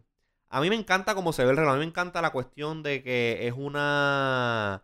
Es una pantalla redonda, OLED. Se ve muy bien la pantalla. Tiene los tres botones. tú puedes, tienes el botón del medio con el. Con el, el Digital Crown. Que puedes scroll igual que el Apple Watch. Toda la cosa. Y tienes otros botones que tú puedes programar para diferentes cosas. Yo tengo un botón que, por ejemplo, cuando le doy una vez, pues me abre el, eh, el After Weather que utilizo. No, chico, ¿qué va a hacer? El, Ay, perdona, perdóname, es que pensé que era un iPhone 11, perdón. Ese es el iPhone 11 Pro, el de la. Digo, el Pro, el Pro. Exacto. Le doy un botón arriba, eh, me sube Dark Sky, que es mi app de weather favorito. le doy el botón de abajo. Dark, Sky, I love Dark Sky. Está cabroncísimo. Le doy al botón de abajo y me abre para los workouts. Si le doy dos veces al botón de arriba corridamente, pues me aparece Google Pay para poder pagar con NFC. Todas esas funciones funcionan súper bien. El sistema operativo con el upgrade del procesador nuevo y un giga de RAM hace que cuando tengo que launch una aplicación o hacer algo en el reloj se siente súper snappy. Se siente súper snappy. Este, no se siente como un como un Generation One product, ¿me entiendes? Se, se nota que ya estos, estas, este, estos sistemas operativos y estos relojes de Wear OS llevan un tiempo y han ido eh, evolucionando. Poquito a poco, evolucionando y crashing bugs, ¿verdad? Qué importante. Eh, una de las cosas que a mí me vendió esto de comprarme este reloj, pues uno, que la pantalla es redonda. Dos, que le puedo poner la correa que me dé la gana porque utiliza correas de reloj estándar. O toda la colección de correas que yo tengo de mis otros relojes la puedo poner al, fósil este. Exacto. Eh, ¿Y cuál es la tercera? Ah, y la tercera es que tengo la capacidad de crear mis propios watch faces. O sea, yo puedo, utilizando apps como, bueno, si yo fuese developer, yo pudiese escribir like, el código, whatever, de mi propio watch face, hacer lo que funcione como yo quiera. O si utilizo aplicaciones como Facer, este, Watchmaker o Puyi Black, pues yo puedo hacer lo tuyo. utilizando un app. Y yo he hecho da como dos o tres este, watch faces interactivos, toda la cuestión. Pero los developers tienen la capacidad de hacer infinidad de, cosas con, el, con los watch faces. Y me gusta la cuestión de que yo puedo tener más choices de watch faces que comparado con Apple, que Apple me da un handful y tiene dos o tres cosas de customización. Exacto, pero casi todo el mundo que tiene un Apple Watch usa el mismo este watch face o o sea, no hay, no hay este, este sentido de, de personalización. Individualización. Eh, Individualización. Individualismo. Individualismo. Exacto. Exacto. Tú, no matter, no matter qué Apple Watch tú tengas, si yo tengo uno, yo puedo tener tu mismo watch face. A menos que tú tengas un modelo de Nike o que tengas el modelo este de Hermes, que tienen un, un, un este, unos, uno, uno watch faces en particular, pero Exacto, de ellos, la gran mayoría del mundo usa el, el, que creo que se llama el infographic y que está nítido, el mejor watch face que tiene el Apple Watch, pero anyways. Aparte que también la diferencia en costo, I mean, si te pones a hablar, si te pones a ver el, el Apple Watch serie serie 3 está a 199 ahora, que es muy buen reloj, el Apple Watch 3 mío es tremendo. Este reloj costó 295 dólares, que yo entiendo que está está bien. no, es no, es no, es, el precio tan, eh, eh, tan alto que yo estoy acostumbrado a pagar por un Apple Watch nuevo de última generación. Sí, que son 400 dólares. Estamos hablando de 100 dólares de diferencia. Exactamente, tú sabes. Pues, ¿qué pasa? Aquí, entonces, aquí es que empieza uno cuando uno pasa ya ese nivel de la chulería, de, ah, mira. la luna de este, miel. Tengo el Apple Watch, la luna de miel. Pues entonces que uno empieza a entrar en este proceso de, long term. yo llevo ya con el reloj un mes. Ya he jugado con los features, ya el novelty wore off. Ahora simplemente lo estoy usando como un reloj normal. Ya estoy viendo cómo funciona en el diario. Y hay dos o tres cosas que, que son media. Que aquí es donde Apple se ve que se sientan y el over-engineering que siempre hacen sus productos, it pays off. Del cual tú siempre te quejas Siempre me quejo, siempre me quejo. Mm. Porque Apple tiene un problema de overengineering ridículo. Pero en este caso, va el punto va para su favor. Por ejemplo, los Apple Watches hasta ahora la serie 5 nunca han tenido un always on display. Nunca. Ahora el serie 5 lo tiene. Sí. Los Android Wears desde hace un montón de tiempo tienen un always on display y la teoría es la misma. Cuando tú no estás mirando el reloj, que no lo tienes puesto así en la... No, no- no has, no has hecho el gesture de poner la pantalla hacia ti. Este pues la pantalla está como una, con un modo de que está prendida pero no está prendida, no está mostrando movimiento, tiene menos elementos, menos colores. Lo mismo hace el Apple Watch ahora nuevo y lo mismo llevan haciendo los Android eh, Wear, o Wear OS Watches por un montón de tiempo. Sí. Pero ¿qué pasa?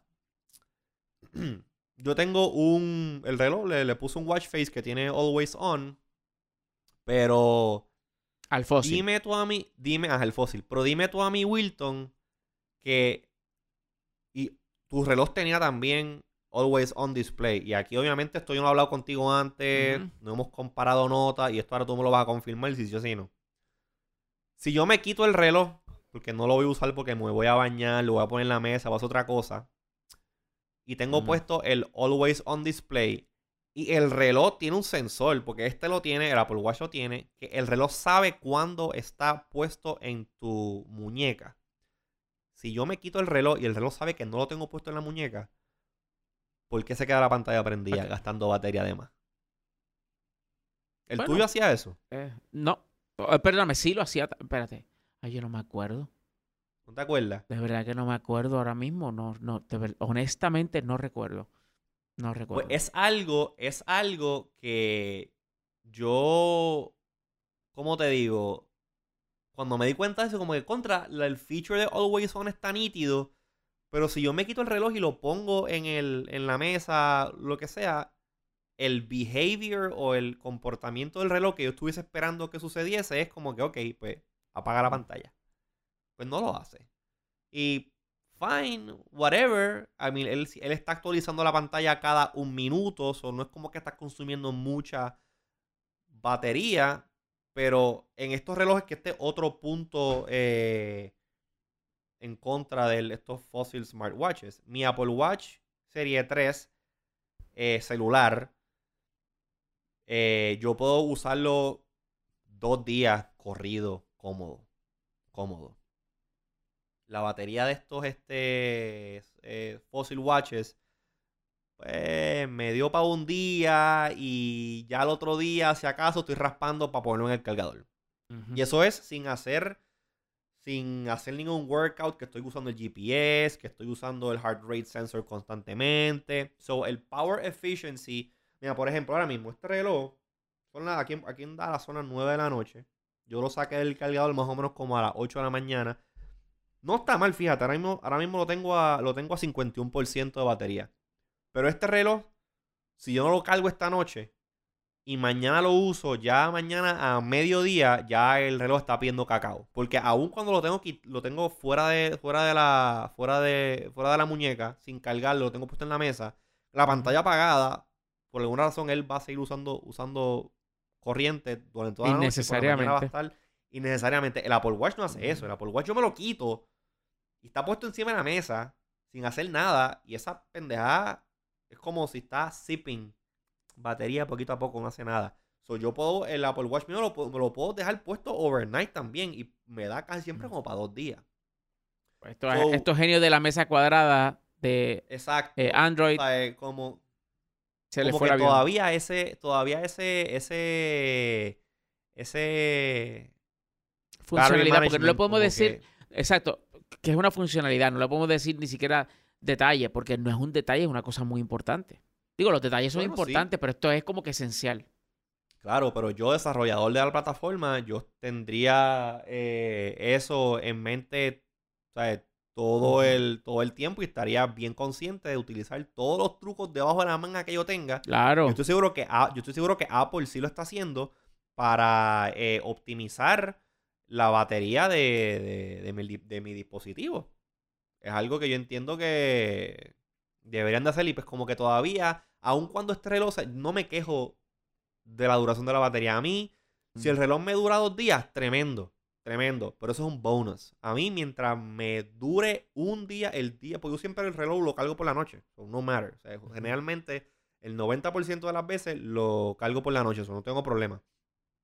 Pero eh, que me dure el reloj todo el día, de que me levanto hasta que me acuesto, sin yo tener, eh, ¿cómo te digo? El, el miedo de que... Quedarte sin batería. Pues me vaya a quedar a mitad, pues eso no, eso no brega, eso no brega. Otra cosa es que Fossil no ofrece ninguno de, ningún reloj de estos Wear OS que tenga capacidad celular.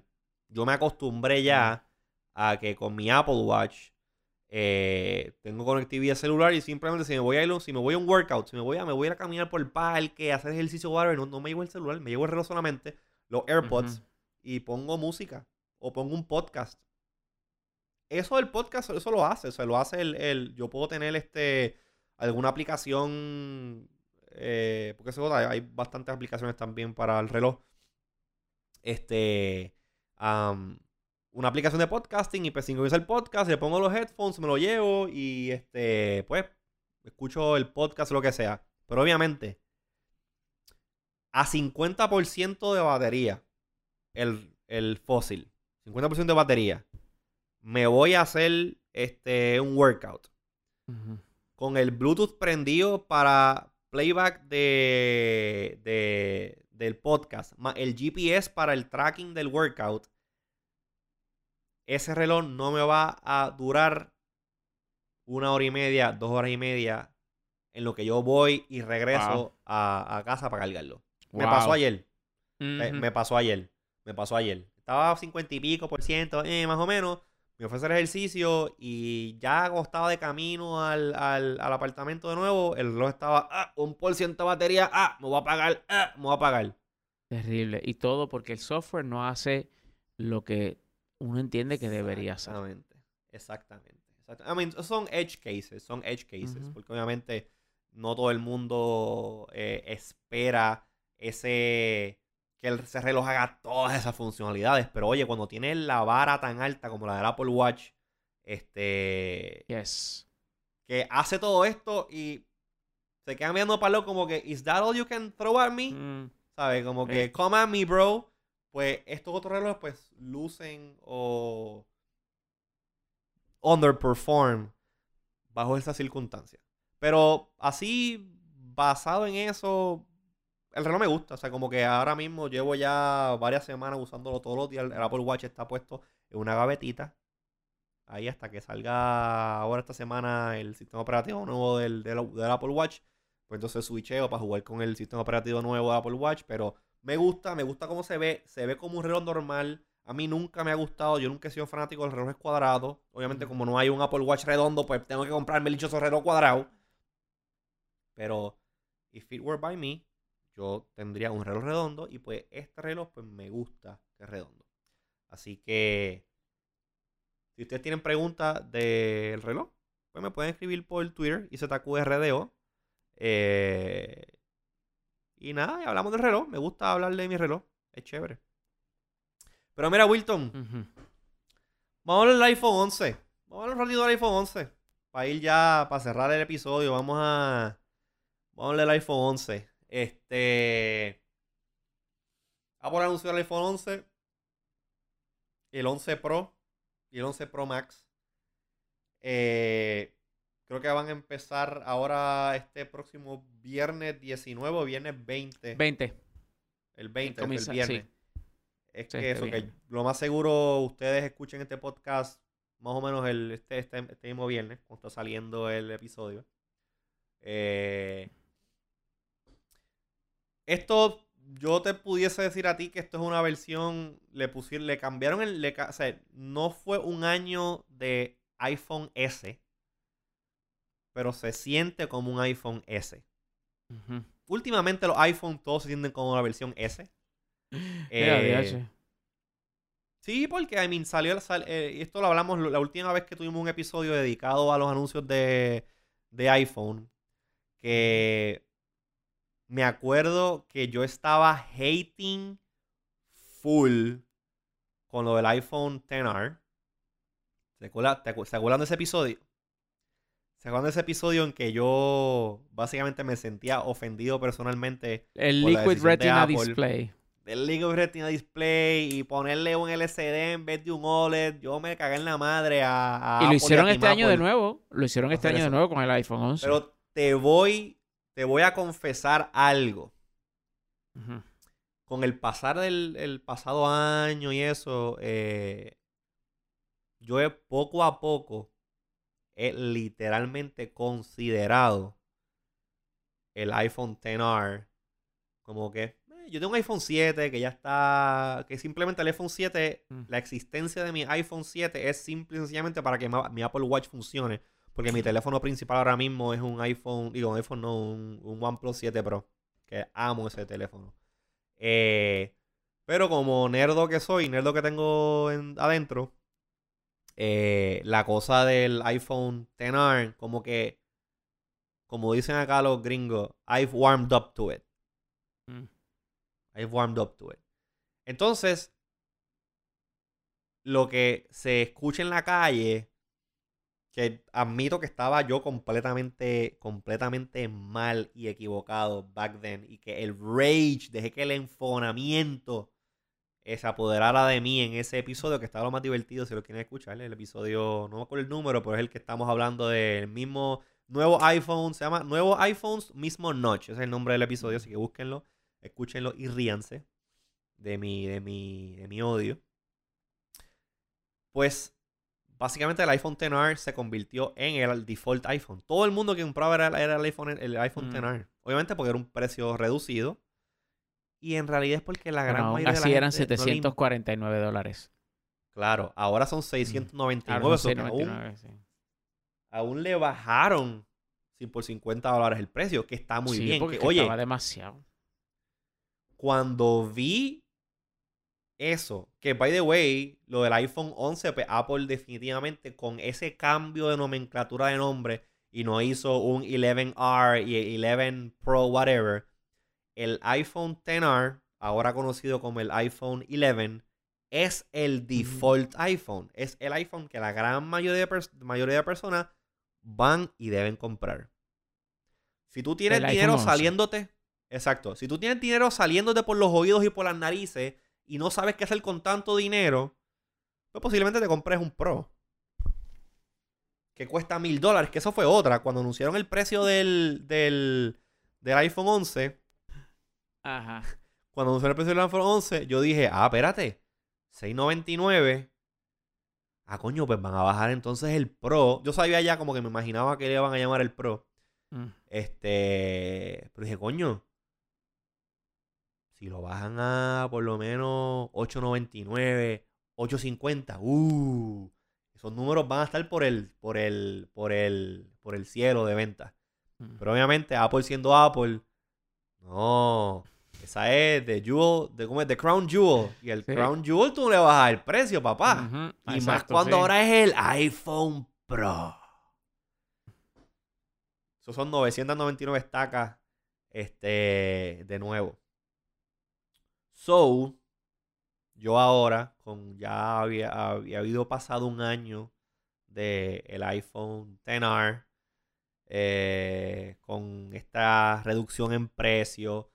Que le añadieron una cámara wide angle que está muy bueno. Eh, la cámara wide angle en mi OnePlus eh, 7 Pro eh, es de lo más que disfruto del teléfono. Pues sí, el iPhone 11 is the iPhone to get. Is the iPhone to get. No el Pro. No el Pro. No el Pro. Si a ti, I mean, es que ok. Ellos te venden la cuestión esta de que no, el iPhone Pro tiene las tres cámaras. Mira, en mi opinión y en el uso que yo le doy a la cámara de mi teléfono, la cámara del zoom lens, yo nunca la uso. Nunca Mm. la uso. Eso que la, en la añadidura del zoom lens, a menos que you're into that, a mí no me hace falta. Mm. So, un punto menos para el iPhone este Pro en el bucket list de yo comprarme un iPhone. So, el 11 no La va. El 11 Pro. El por 11 lo de Pro. la exacto. no es que, ok, escúchame, no es que, no es que no va y no es que esté diciendo que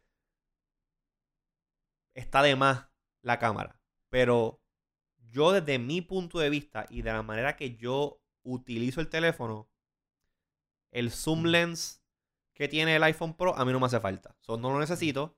So, por ende, iPhone, 11, iPhone 11. Entonces soy yo. Estoy seguro que un montón de gente que me está escuchando. Ay, pero es que si estoy en el campo y quiero tomarle foto a un guaraguao que está parado encima de un palo. Ok, pues si, si tú vives en un campo y quieres tomarle foto a un guaraguao que está parado en un palo, lejos de ti, pues coño, cómprate el Pro entonces para que tengas esa... Tú sabes, cool. Otra cosa, Apple te vende el Pro que si el Super Retina XDR, otra estupidez grandísima de nombre de pantalla. Bueno, pero es que ya tú sabes cómo son ellos. Cool. Claro, ella, Phil Schiller, ese día llegó, llegó a la oficina, ese lunes llegó. Virado. Pompeado, virado. Dijo, ¿saben qué? Al carajo.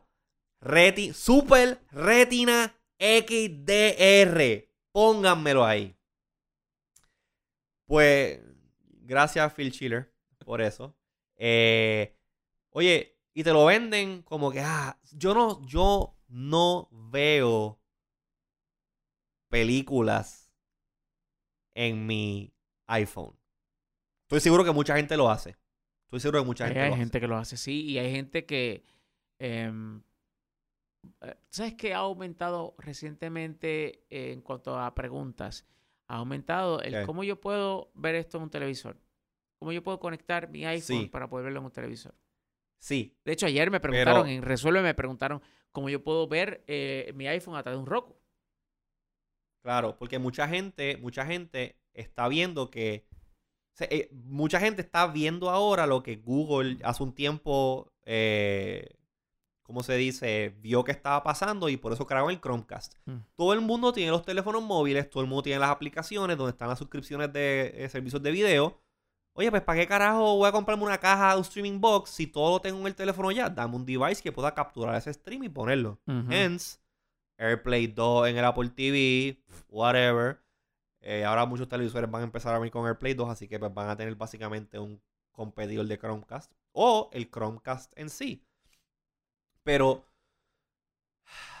I mean, yo entiendo que sí, y cuando yo viajo, pues veo un montón de gente viendo películas y Netflix y cosas en su, en sus, este, en sus smartphones. Hay gente que no tiene iPads. Yo tengo un iPad, so que yo cuando viajo voy a ver una serie de Netflix que tengo. Yo me voy de, yo me voy de viaje ahora en octubre. So me voy a llevar mi iPad con un par de películas y un par de series. Porque el, para donde voy es lejos. Y pues obviamente pues, voy a verlo todo en el iPad. Pero yo solamente veo videitos bobos de, de YouTube, si acaso, en el teléfono, cuando no tengo más nada. Exacto. So, la cuestión de tener una pantalla en un celular con ese sistema de XDR que significa Extended Dynamic Range para poder apreciar el detalle, whatever, del video que hicieron, que ya está compressed porque lo estoy viendo a través de una red celular que automáticamente me hace downscaling a 480p. Yo no necesito eso en mi vida. Sí, hay que Por ser ende- práctico, hay que ser práctico. Las decisiones de compra que, te- que hagamos ahora, de este punto en adelante, es práctico. Realmente yo le tengo uso a esto. Es necesario eh, yo gastarme la cantidad de dinero que me están pidiendo por tener algo que realmente es total y absolutamente inmaterial. Es como que se quiera comprar un televisor 8K. Tú tienes con qué sacarle provecho. Es práctico que tú tengas un televisor 8K, pues es la misma vaina. Sí, o sea, eh, pero obviamente hay gente que quiere todo el tiempo lo mejor de lo mejor y están dispuestos a pagarlo. Oye, chévere. Ahora, si Apple, la- los iPads tienen ya hace un tiempo una cosa que se llama, again, el Pro Motion Display. Y es que la pantalla corre a 120 Hz. So todo se ve buttery smooth. Y ahora el, el- el teléfono este, el OnePlus 7 Pro, no es 120, es 90 Hz, pero la diferencia se nota. Si Apple le hubiese puesto a su XDR Super Retina iPhone 11 Pro Max, diablo, está cabrón ese nombre. Su es la pantalla ProMotion, como el iPad, yo hubiese dicho, coño, está nítido, porque ese refresh rate diferente de la pantalla cambia y mejora grandemente la interacción que tú puedas tener, que tú tienes con el teléfono, porque la manera principal de usar el teléfono es la pantalla. So, cambia como tú interactúas con el, con el teléfono grandemente. ahí tú hubiese dicho, you know what, punto para el Pro. Pero como no lo tiene, eh, whatever. Whatever. Le está incluyendo que si Dolby Surround Sound, Dolby Atmos, ¿quién carajo va a apreciar un sonido Dolby Atmos en un teléfono de esto? I don't know. Market. Bien por, bien por ellos, pero ese marketing, querido Phil Schiller, ese marketing no funciona en mí. So, el procesador A13 Bionic, sabemos que los procesadores de Apple todos los años están más bragados. Roquean, roquean. O sea, la verdad que sí. Todavía el iPhone 10 le mete cabras a cualquier teléfono Android de hoy. Cool. Mm. Eso no tengo problema. Ahora, aquí es donde. Aquí es donde es un deal break. Todo está perfecto. El precio del, del 11 está bueno. Lo de la pantalla no importa ya. Está bueno. Lo del sonido, whatever. Las cámaras están buenas. Los colores, estos nuevos pasteles que pusieron están medio bobos. No me gustan mucho. So, yo si fuese a comprarme uno, fuese el negro, el rojo, maybe el blanco, pero el violetita, el verdecito, el amarillito, no sé. Pero tú sabes cuáles siguen siendo mis dos eh, deal breakers de, ese teléfono. A ver, a, ver, a ver, si tú adivinas, Wilton. No sé. Dilo tú. Sencillo, sencillo. Estamos en el 2019, Wilton. Estamos en el año 2019. Uh -huh. Es que se me hace tan difícil todavía. Y- que a ti no te gusta Ajá. algo de Apple, pero está bien, continúa. Es que mis gustos han cambiado. Pero mis dos deal breakers del iPhone 11, yo sé que esto a la gente no le importa. Esto soy yo. Estos son, estos son bicherías mías. Uno, el jodido notch de mierda ese. El notch. este. Yes. Me. El, el notch me quita la vida. Me quita la vida. O sea, mi, mi, mi teléfono ahora mismo, que es el OnePlus este 7 Pro. Déjame poner aquí.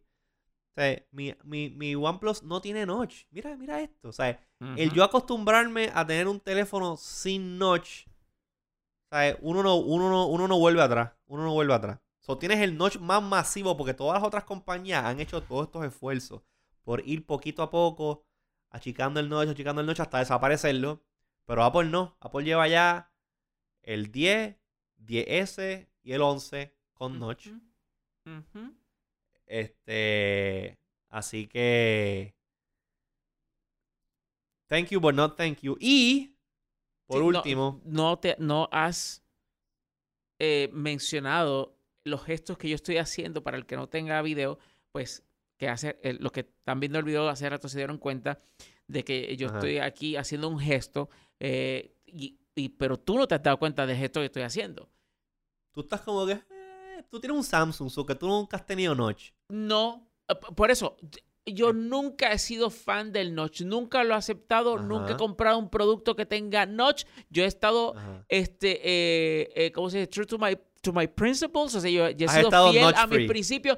Yo he estado notch free toda la vida, orgulloso y, y somos más y no tengo miedo. Este, así que no te vengas ahora a hacer como que eh, acabas de ver a la Virgen aparecerte Ajá. y para darte cuenta de que el notch nunca fue buena idea.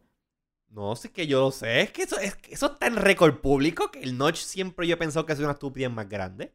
Eso tú lo sabes. Eso lo sabe la audiencia. El único notch, Ah. el único notch que yo acepté y, y le dediqué un pedazo de mi corazón fue el teardrop notch del OnePlus 6T. Ah, sí. Estaba chulo. Y más allá, y más allá de un notch, eso se veía chulo, se veía bonito Se veía chulo. Y cool. Pero ya yo di upgrade, so I'm notchless right. Ahora, ya tú has tenido en tus notch manos. tengo notch. Ya tú has tenido en tus manos un Galaxy Note 10. Lo vi. Jugué con él un Tú ratito. tienes que, tú tienes que- aunque no haya nada que te, que te guste, tú tienes que admitir que ese pantallón Sí, y ese se diseño del se teléfono brutal. overall está, brother, está impresionante. Eso no, ¿sabes? Eso nadie lo está puede negar. bueno, está bueno, Me gusta el diseñito medio cuadrado ahí. Está cool. Es como las I mean- piscinas así, este, endless. Sí.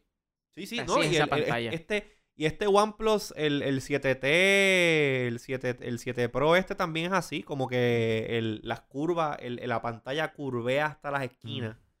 Que te digo, te voy a ser honesto, al principio cuando compré el teléfono, no... El, porque el 6T, el 6T era flat, no tenía las Mm. no tenía los, no tenía la- la- los bordes curveados como, lo- como los Samsung. Este 7 Pro sí lo tiene. Al principio me molestaba. He aprendido a ignorarlo.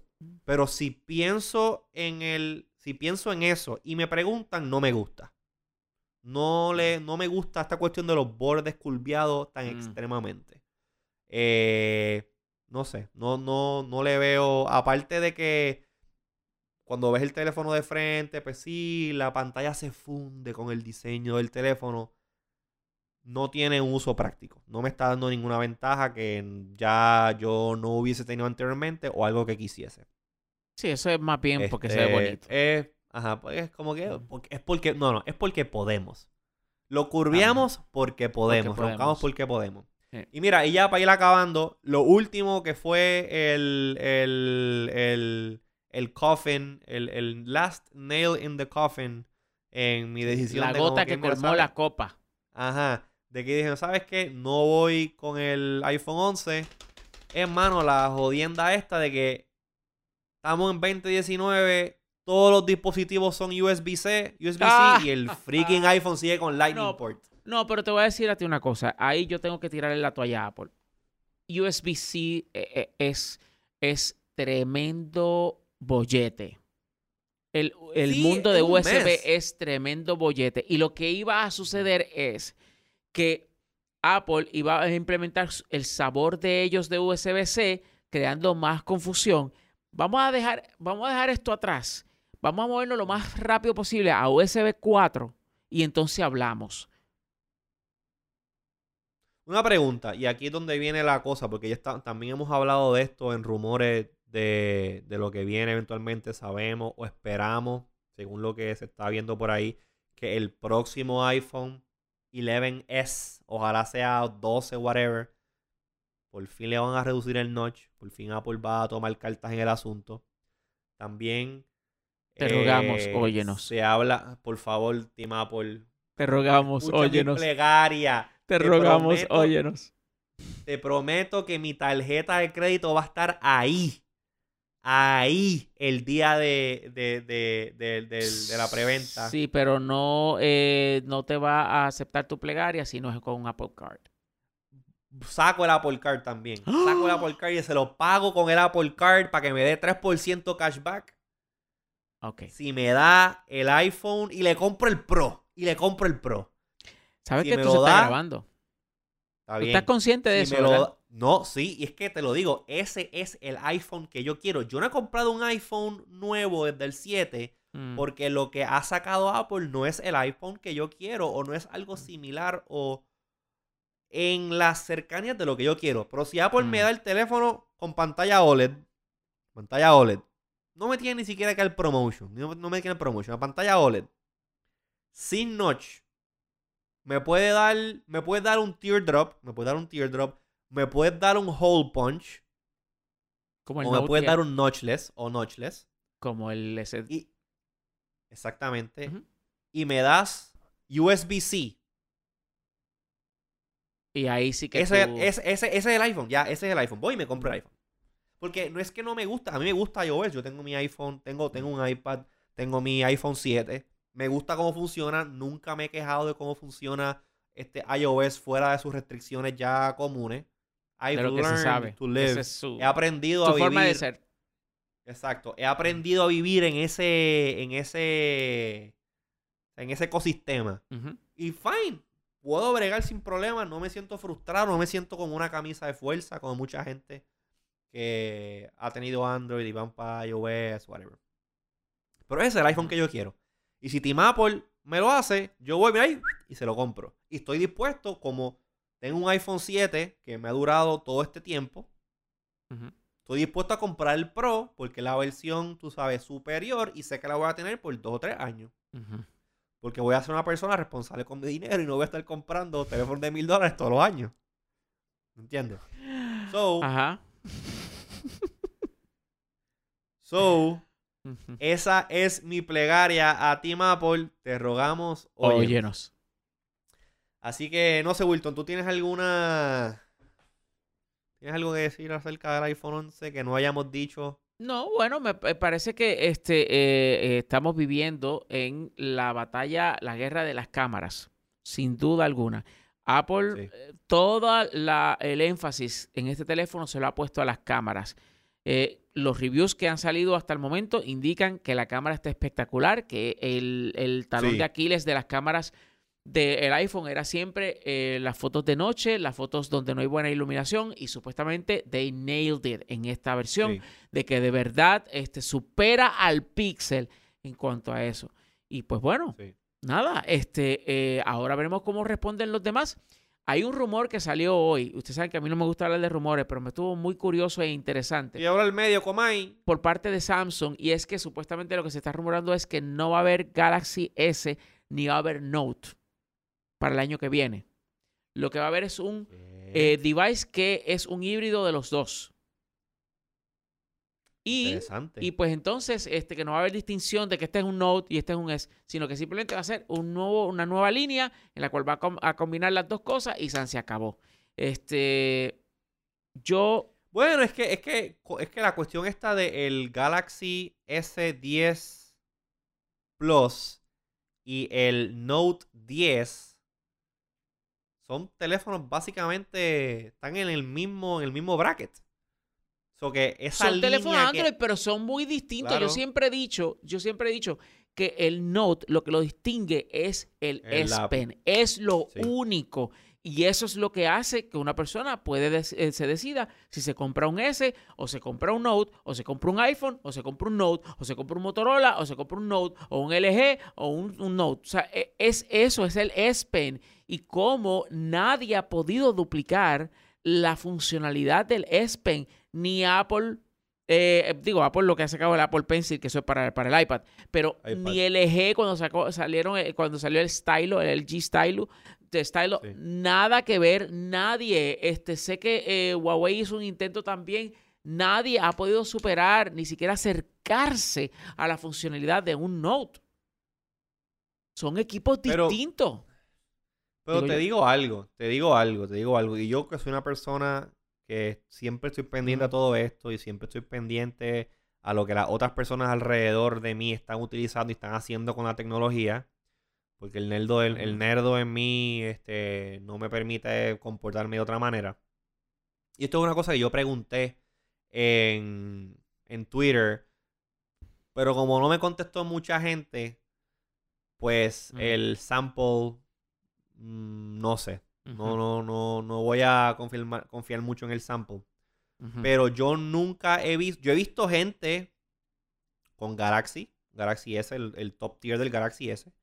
Mucha gente en la calle con él. Y también he visto eh, mucha gente con el Galaxy Note también. Que eso confirma de que sí, que hay un montón de gente que son fanáticas del Galaxy Note. Pero nunca he visto, nunca he visto, o sea, estaba- estamos, estoy diciendo de que nunca he visto in the wild, in the wild, gente usando el Galaxy Note y haciendo cosas con el S Pen. Nunca he visto a nadie haciendo eso, nunca. Yo sí. Lo que a, lo que a mí, lo que me, me hizo generar esta pregunta en Twitter de que, oye, el S Pen, el, el Galaxy Note en realidad te gusta porque usas el S Pen o porque tradicionalmente siempre el Galaxy Note ha sido un teléfono más grande Mm. con más pantalla, más capacidad de batería, usualmente pues un poquito más, usa un procesador más rápido que el modelo anterior del S, del Galaxy S que salió. O sea, eso que es cuestión de lo compra o te gusta por el tamaño de pantalla o porque usa el S Pen. O sea, en- hubo como que en mix, como la gente me contestó, sí, es que el S Pen es un tool, es, un, es una herramienta este, muy, muy útil. Y sí, lo he usado, pero A mí, y estoy seguro, estoy seguro que sí, si te compraste un Galaxy, en algún momento usaste el S Pen o en algún momento lo vas a utilizar o en algún momento lo utilizas. Pero si nos vamos a cuestión de porcentaje, si tú, si, si, si Samsung tuviese la capacidad de liberar la o, de presentar la data en real numbers, no en marketing hype, porque el marketing hype del, del el marketing hype del Note es el pen. Pero si ellos pudiesen literalmente cuantificar durante en por ciento cuánta cuánto por ciento de interacción tienen los dueños de Galaxy de Galaxy Note con el S Pen versus usándolo como un teléfono convencional, yo estoy apuesto peso por morisqueta que el porcentaje de tiempo que tú, dueño de Galaxy Note, utilizas el Note a través del pen es bien ínfimo comparado con el resto del tiempo. O sea, que el Galaxy Note, tú no estás todo el tiempo utilizándolo con el, con el pen. O sea, que el pen no es el pen no es esencial para la experiencia de usar el teléfono. ¿Me entiendes? Cierto. Si, si se te parte el, pen, claro, o si se te pierde lo que sea, no vas a dejar, el teléfono no deja de ser útil. Eh, pero José, pero José, ten en cuenta lo siguiente. Eh, para propósitos de mercadeo, eh, pues el, el, el SPEN viene a cumplir, a cumplir, debo decir, una función muy importante y es establecer un, punto de diferenciación entre un producto y otro y e, de, la misma marca y entre ese producto y la competencia, lo que la competencia pueda ofrecer. Este, Es un market pues, leader ahora eh, mismo. Eh, exacto. Y, si nadie utiliza el S Pen, pues a Samsung no le importa con la excepción de que se ven obligados todos los años a sacar algo nuevo, porque si no, la prensa especializada como nosotros va a decir como que diablo, pero tú sabes, no hay nada no, yo entiendo, yo entiendo completamente el punto de vista de marketing. Es el Galaxy Note y el Galaxy Note se hizo famoso por la, el, pencil y es el único, es el único smartphone que tiene un pencil que actually works como se supone y que la gente lo usa. Pero y esto me gustaría que la gente que esté escuchando este podcast y que nos sigue en redes sociales y que han llegado hasta aquí, porque ya este podcast va para una hora y media, este episodio va para una hora y media, nos hemos entendido bastante, eso que ya vamos a ir cerrando. Pero si tú has llegado hasta aquí en este podcast y este tienes un Galaxy Note, tuiteanos, qué sé yo, usa el hashtag tuiteanos y ponos el hashtag como que Espen para dejarnos saber que usas el, usas el, el S Pen. Y háblanos de cómo tú lo usas. Porque es un, es un tema que a mí me gusta hablar de. Me gusta debatir eso del S Pen. Porque yo no he visto a nadie nunca. Nunca he visto a nadie. Y sé que están por ahí. A veces. Sí. No, no, que a veces lo utilizan para cosas tan sencillas como este eh, hacer zoom. Eh, este, eh, sí, inclusive eh, perdón, hacer zoom no, sino es como que panear cuando van a tomar una foto o cuando hacen un screenshot y quieren cropear, pues el S Pen les ayuda en ese proceso. Mm, este, pero lo he, visto, lo he visto, ¿sabe? Eh, en lo que son los usos más eh, em, comunes de un instrumento como ese. Ok. Pero eso me gustaría ver, me gustaría ver data de números vamos, a dejar, vamos a dejar que nuestra audiencia nos diga, nos diga. ¿Sabes? Escríbanos en redes sociales. IZQRDO soy yo, eh, Wilton V, e Wilton, o eh, Decodificando 1, que es la cuenta general de Decodificando. Y tirarnos ahí a ver. Me gustaría saber si ustedes tienen un Galaxy Note, no importa cuál versión sea, eh, y qué tanto tú usas este, el, el S Pen pocas veces al día, ninguna veces al día o muchas veces al día. Háganos un cuento. Me gustaría, ¿sabes? Como que me gustaría saber de eso. Pero ya habiendo dicho eso, es hora de decir good night, bye bye y darle punto final a este episodio de Decodificando que fue fue, fue interesante, me gusta me gusta este formato un poquito más open de hablar de varios temas, este Siempre, obviamente, el punto de codificando, pues es irnos en un deep dive, porque sí hemos ido en diferentes deep dives, pero en, vez de un tema en particular, pues hicimos deep dives en diferentes, diferentes temas. Y eso me gusta. Así que vamos a, vamos a tratar también de incorporar esto un poquito más en, eh, en los podcasts y no solamente hacer podcast de un tema en particular, sino que hacerlo un poquito variado pues, para poder este, tener un poquito más de variedad y llegarle a más gente que pues a lo mejor no esté, a lo mejor alguien no esté interesado en un tema bien esotérico que estamos hablando eh, pero si lo integramos con dos o tres cositas más del corriente pues yo creo que puede ser un poquito más ameno a nuestra audiencia así que como ya dije nos puede seguir en redes sociales decodificando 1 esa es la cuenta general acá del podcast a mí como IZQRDO a Wilton como Wilton V en Twitter y 0 Wilton V en Instagram, ¿verdad? Porque ese día el carro híbrido. Exacto, el carro, el carro híbrido no tenía carga, y entonces pues. Sí. Llegaste tarde al par y la repartición. Acepto mi culpa. Exacto. No se olviden también de nuestra campaña o nuestra página en Coffee. Es K-O raya F-I diagonal decodificando. Ahí ustedes pueden eh, utilizar, utilizando su cuenta de PayPal, mira, darnos una donación. Eh, regularmente son como unos 3 dólares para que así pues nosotros podamos seguir aquí pagando las luces, pagando el hosting, este, encargándonos de las cosas este, que, cuestan dinero eh, a la hora de, de, producir un podcast. Que nosotros no, no todo el tiempo hablamos de eso. Deberíamos un día hacer un episodio y irnos a un episodio sobre podcasting en general. Mm. Eh, hacer un behind the scenes. Creo que en nuestro sistema de notas, Wilton había puesto algo de un tema similar a eso, a podcasting y cómo hacemos estas cosas nosotros.